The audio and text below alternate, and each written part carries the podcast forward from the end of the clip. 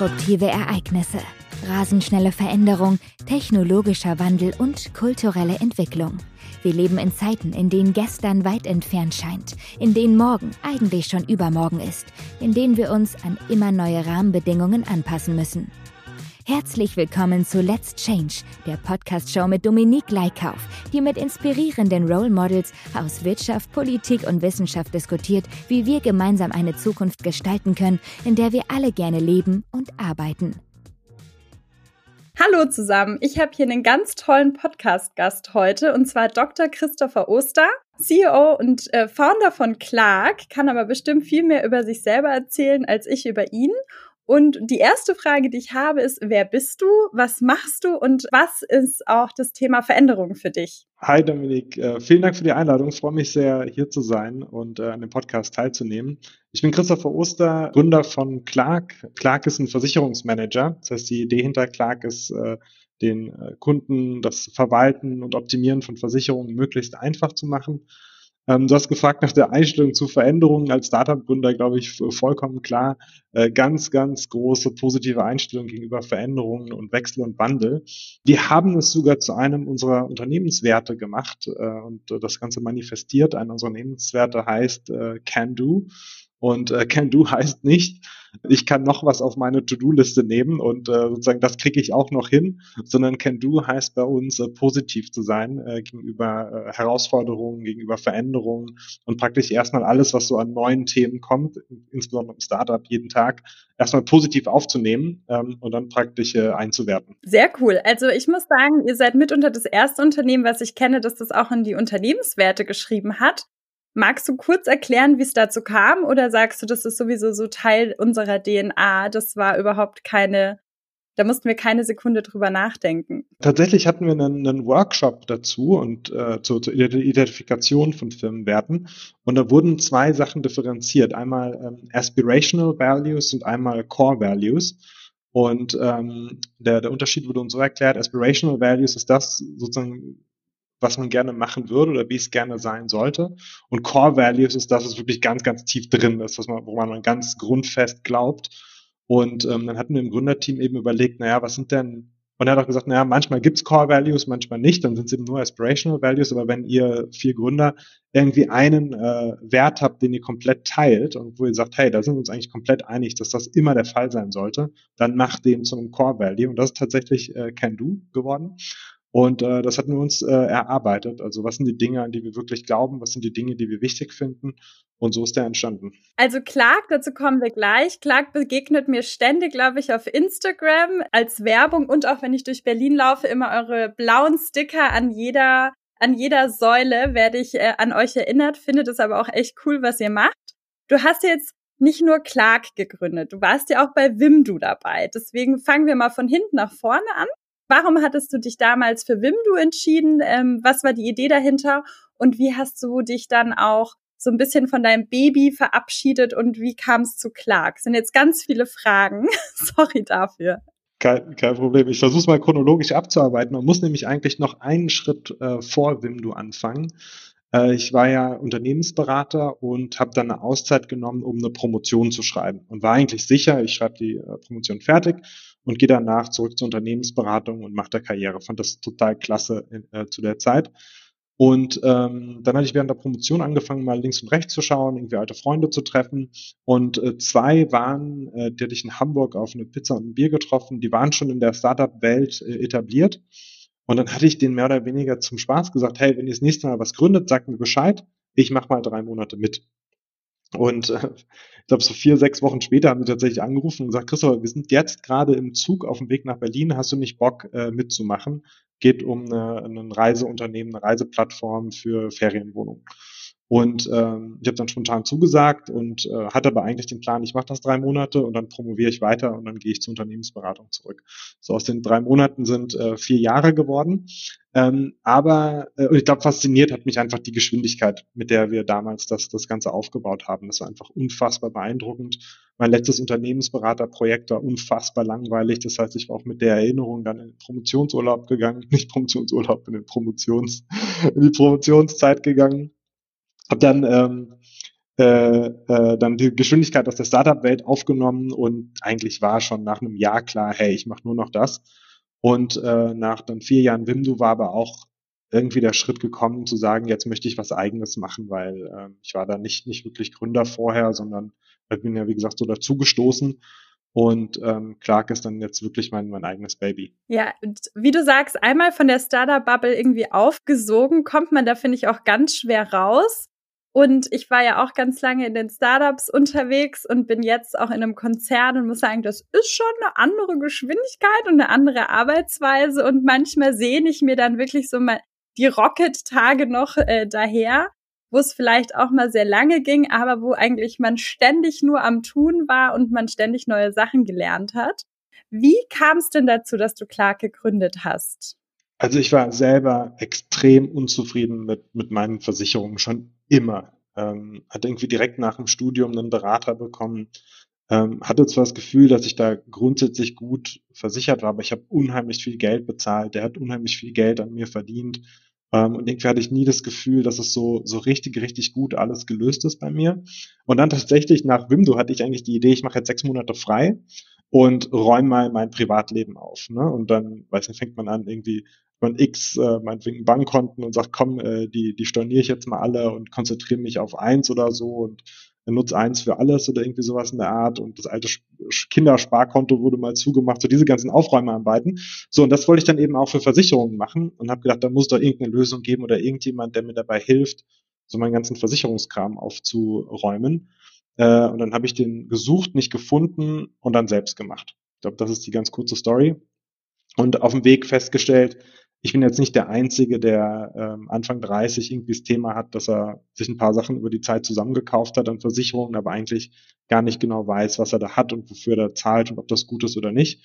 Und habe mich darin bestätigt gefühlt, dass ich nicht alleine bin mit dem Problem und ähm, genau dann sozusagen die Lösung für mich gemacht, aber dann auch direkt äh, direkt für für den gesamten Freundeskreis und alle, die jetzt über die Jahre natürlich an Kunden dazugekommen sind. Dir fällt aber schon auf immer, dass wenn du dir denkst, jetzt nehme ich mir mal eine Auszeit, du auf einmal schwupps die Wups ein Unternehmen gründest. ich bin mal gespannt, was als nächstes kommt. Ähm, welches Problem, also du hast gerade gesagt, ne, Problem, absolut, gebe ich dir auch recht. Ich habe oft auch Versicherungen, wo ich keinerlei Ahnung habe, wo ich immer so hoffe, dass wenn was passiert, die auch zahlen, aber man weiß es unterm Strich auch immer nicht, ob genau dieses Mini-Problem abgedeckt ist. Welche, ähm, wenn die Kunden auf, auf dich zukommen, was wollen die in ihrem Leben sozusagen verändern? Ist es nur alle Versicherungen an einem Ort oder wollen sie auch ähm, besser informiert sein? Was sind so die Veränderungen, die damit einhergehen, wenn, wenn ähm, die Kunden zu euch zu Clark kommen? Ähm, sind tatsächlich ganz, ganz unterschiedliche und wir wollen auch tatsächlich eine Lösung für grundsätzlich alle Versicherungsthemen bieten für den Privatkonsumenten, also nicht für Unternehmen, sondern für den Konsumenten. Und die, der Gedanke dahinter ist, Versicherungen sind Stress. Also hat man keine, fühlt man sich irgendwie nicht gut. Hat man welche, ist man verunsichert, ob die im Schadenfall wirklich zahlt und ob wirklich alles abgedeckt ist. Ne? Gibt ja irgendwie äh, hunderte Geschichten und dann wird man verunsichert, weil man irgendwas hört und oh, weißt du, das ist manchmal nicht in der Versicherung mit drin. Solltest du mal prüfen, ob es bei dir mit drin ist oder nicht. Ähm, und es geht uns da wirklich um Peace of Mind, sage ich mal. Wir wollen es einfach machen, sich gut zu versichern und dann Transparenz über die Leistungen schaffen. Und das äh, ist wirklich für halt jeden wichtig. Ne? Also jeder hat Versicherung, jeder Zuhörer äh, vom Podcast hat Versicherung. Alles, was wir um uns herum haben oder vieles von dem, was wir um uns herum haben und sehen gerade, ist irgendwie versichert. Das heißt, es ist unfassbar relevant. Ähm, aber es ist einfach noch nicht aufgeräumt und als Thema noch nicht gesamthaft angegangen. Und wir wollen wirklich eine Lösung bieten, ich meine, One-Stop-Shop sozusagen für alle Versicherungsthemen von Privatkunden. Finde ich richtig gut. Und was du auch meintest gerade, jeder, das ist so ein bisschen wie Marketing. Gefühlt denkt jeder, er kann das auch. Ne? Das heißt, zur Versicherung, egal, wenn du zehn Leute fragst, kriegst du auch zwölf verschiedene Meinungen, welche Versicherung man braucht, wer der richtige Versicherungsansprechpartner ist und wer nicht. Deswegen finde ich das großartig und ich werde mich danach nach der Aufnahme direkt mit der App beschäftigen und auch mal meine Versicherung checken lassen. Jetzt hattest du am Anfang auch schon gesagt, Startup, ne? Das ist absolute Veränderung und wahrscheinlich auch dauerhaft. Gefühlt ist vermutlich kein Tag wie der andere. Jetzt bist du ja schon sechs Jahre plus mit Clark unterwegs. Was ähm, ist deiner Na Meinung nach wichtig in dem ganzen Umfeld und wie wichtig sind auch Veränderungen und was hast du so für dich mitgenommen aus der aus den letzten sechs Jahren? Ja, also vielleicht erstmal ist gut, wenn du dich nämlich registrierst, dann ähm, hört auch die Werbung digital zumindest auf. Äh, offline, die wirst du weitersehen, aber die digitale Werbung wird dann wahrscheinlich etwas weniger. Und ja, also äh, natürlich irgendwie Veränderungen gehören, ge gehören täglich dazu. Also ich sozusagen das Offensichtlichste ist irgendwie das, das Team. Ähm, und das zeigt sich so bei, bei jedem Umzug halt, äh, den wir, den wir bisher gemacht haben. Es ging los mit einem ganz, ganz kleinen Team in Frankfurt in so einem Hinterhof. Konstabler Wache ist nicht die beste Ecke in Frankfurt. Und äh, da musste man irgendwie erst so einen ewig langen Gang lang, der war super dunkel, dann im Aufzug hoch und dann in einem Shared Office Space, irgendwie die hinterste Ecke, da war so unser Zimmer für, wie gesagt, fünf bis zehn Leute, die vielleicht am Anfang gesessen haben.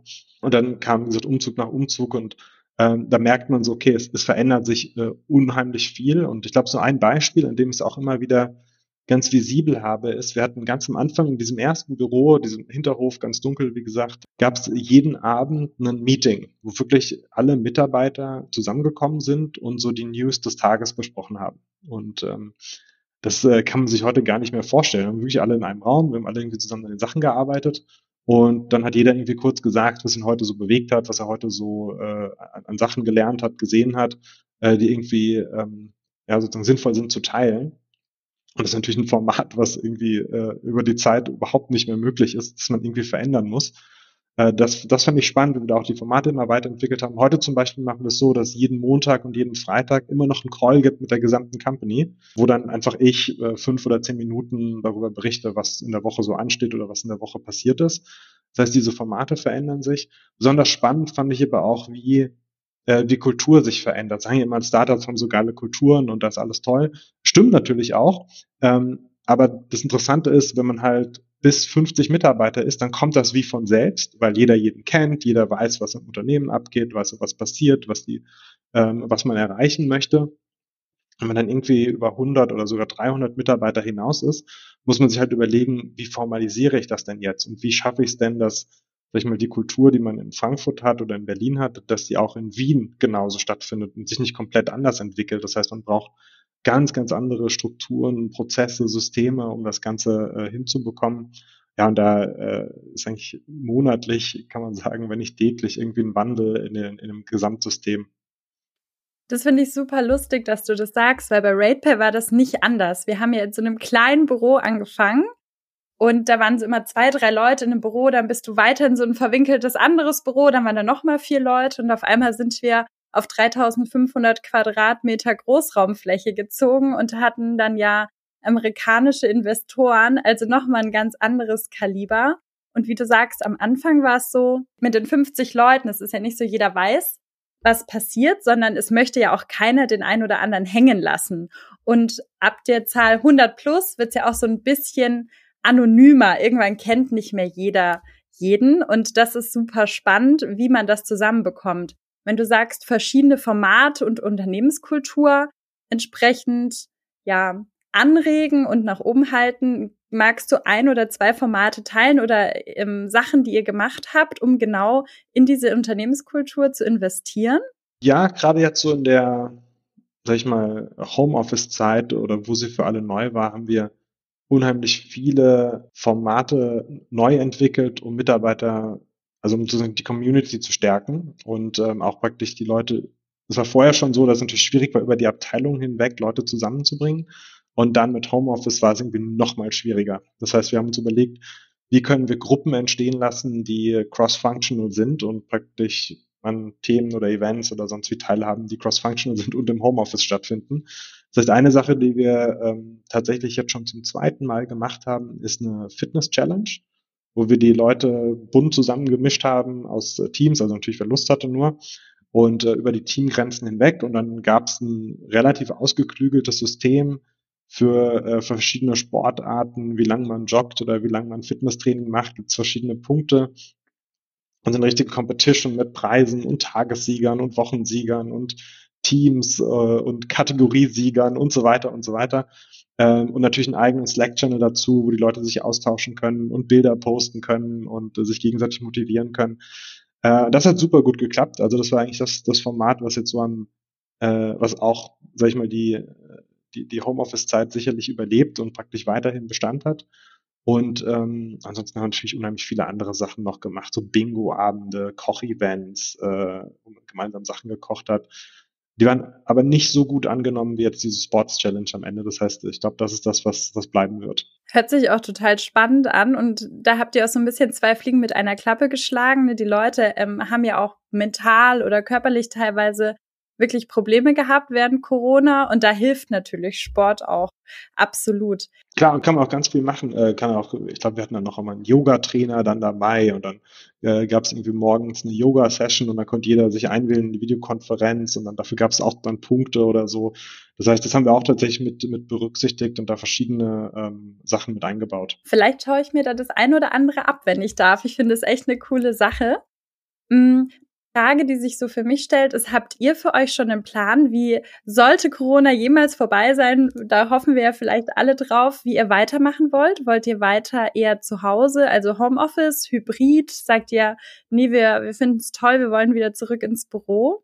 Gibt es da schon Stimmungen? Ja, und da muss ich dazu sagen, ich hatte also hättest du mich vor Corona gefragt, hätte ich gesagt, Homeoffice ist Quatsch, kann nicht funktionieren. Und äh, also wir brauchen den Zusammenhalt, wir müssen im Büro sein, wir müssen uns irgendwie persönlich sehen und den Austausch haben, anders geht's gar nicht. Hat sich im letzten Jahr echt radikal geändert, meine Meinung. Und was wir jetzt machen, ähm, jeder kann wählen, ob er zwischen drei und fünf Tage die Woche ins Büro kommen möchte.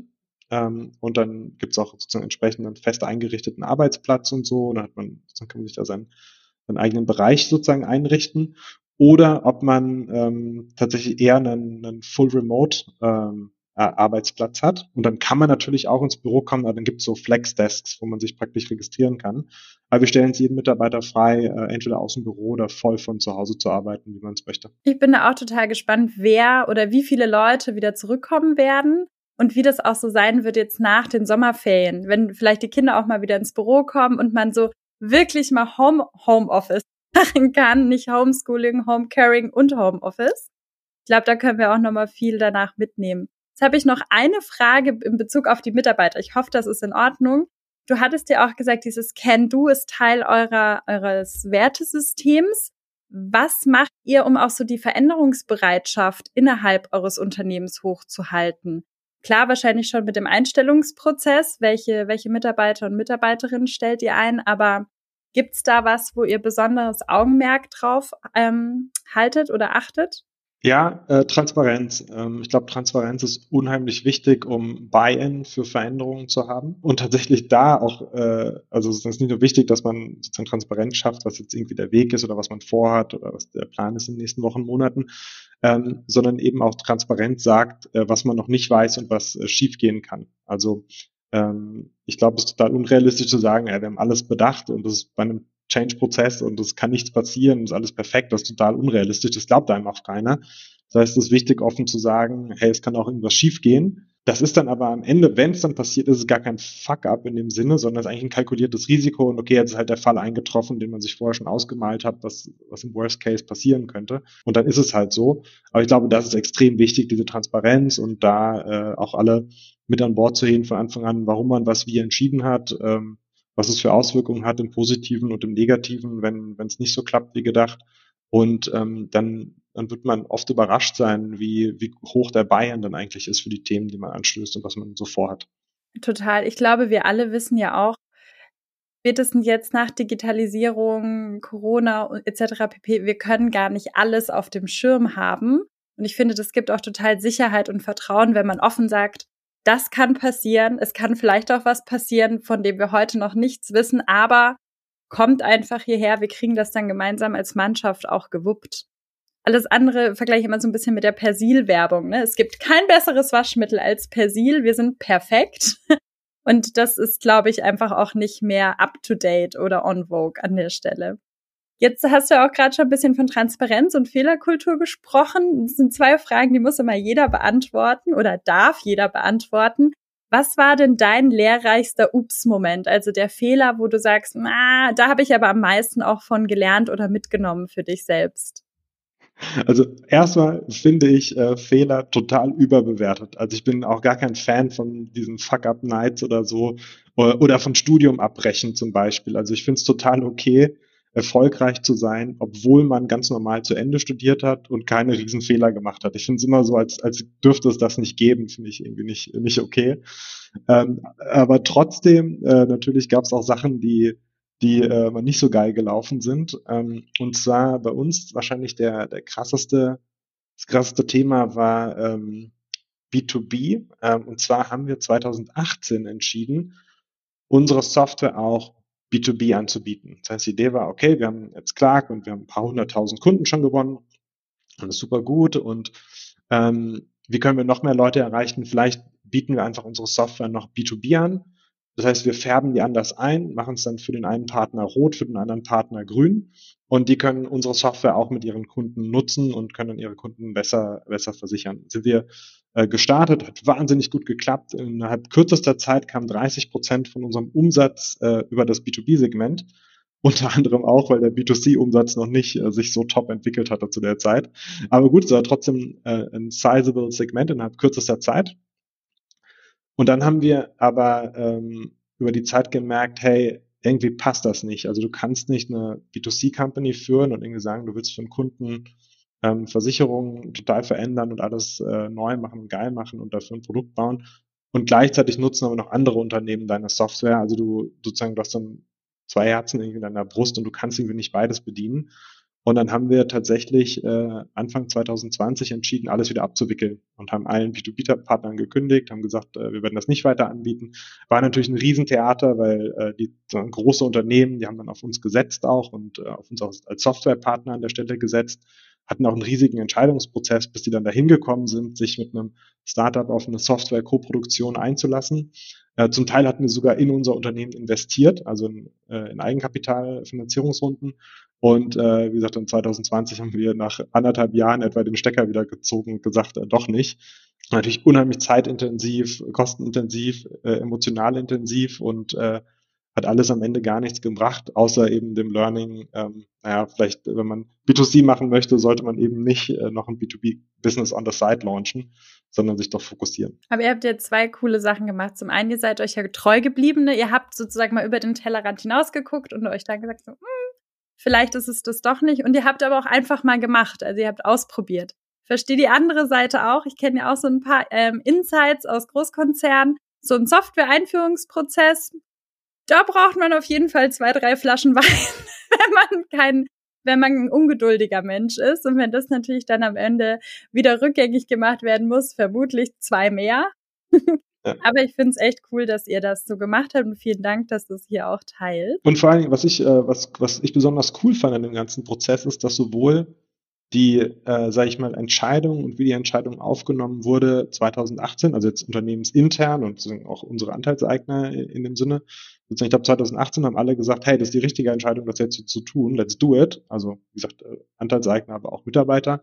Ähm, und 2020 war es aber genauso. Also nur anderthalb Jahre später haben das auch alle mitgetragen. Und zwar nicht so, aber vor anderthalb Jahren habt ihr noch was ganz anderes gesagt, sondern auch da wieder das Thema äh, einfach sehr transparent über den Status quo berichtet, gesagt, was ist los und warum entscheiden wir jetzt gerade so und so, auch wenn wir vor anderthalb Jahren was anderes gemacht haben.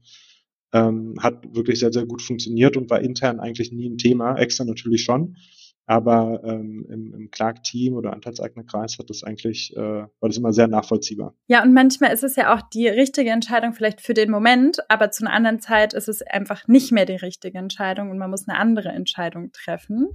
Jetzt nur für mich im Hinterkopf, weil äh, mich es einfach interessiert, habt ihr das als äh, White-Label-Lösung angeboten oder ähm, war da trotzdem weiterhin euer Clark-Logo oben? Ja, nee, genau, war eine White-Label-Lösung und genau das war das Problem, weil wir dann sozusagen da und wir haben auch zum Beispiel nicht die, die Software nicht gesteuert. Das heißt, wir haben so das Skelett hingestellt und die ähm, äh, Kunden, also die B2B-Kunden an der Stelle, die das, die Software gekauft haben, die konnten die steuern. Das heißt, die haben dann auch entschieden, zum Beispiel, welche Produkte verkauft werden, wie beraten wird und so weiter. Und das hat natürlich dann zum Teil nicht zu unserem Konzept gepasst. Okay, aber jetzt habe ich es komplett verstanden. Dann verstehe ich auch den Pain an der Stelle jetzt, ich finde es total spannend. Ich glaube, ich könnte mit dir noch eineinhalb Stunden mindestens weitersprechen. Jetzt kommen wir so ein bisschen zum Ende, aber ich würde dich gerne noch fragen, welchen Tipp hast du für unsere Hörer und Hörerinnen in Bezug auf Veränderungen und Changes? Oh, ähm, und da wiederhole ich mich tatsächlich. Äh, Transparenz absolut key. Also wie gesagt, okay zu sagen, wenn man was nicht weiß oder was schiefgehen kann, alle an Bord holen, super äh, offen die Themen ansprechen und auch äh, früh alle, alle einbinden. Also auch früh sagen, so, hey, ich habe ein Thema, das treibt mich rum. Und äh, man könnte das so oder so entscheiden. Und wenn wir so entscheiden, dann gibt es eine Riesenveränderung. Das hilft ungemein, die Leute ganz früh schon mit auf die Journey zu nehmen. Und ähm, wenn man die richtigen Leute im Team hat, dann ist es auch gar kein Problem. Ganz im Gegenteil, ich finde es auch super, wenn er sozusagen mal irgendwie involviert ist und das Ganze mitgestalten kann. Und wenn jemand riesen Bauchschmerzen hat, dann kann er es früh sagen und dann kann man es auch sogar in die Entscheidung mit einbinden und ähm, dann später in der Kommunikation vielleicht sogar aufgreifen. Was du gerade beschreibst, sind ja auch so ein bisschen die New, New Leadership Skills, ne? Also wirklich als Team agieren, transparent sein, Vertrauen schaffen. Ich glaube, anders, alleine wenn wir jetzt so auch gucken, welche Mitarbeiter und Mitarbeiterinnen kommen künftig, Generation Z, die wollen ja wahrscheinlich auch genau das. Und deswegen finde ich sehr cool. Vielen Dank spannenden Insights. Es hat sehr viel Spaß gemacht mit dir. Tausend Dank, dass du dabei warst. Vielen Dank. Danke dir für die Einladung nochmal.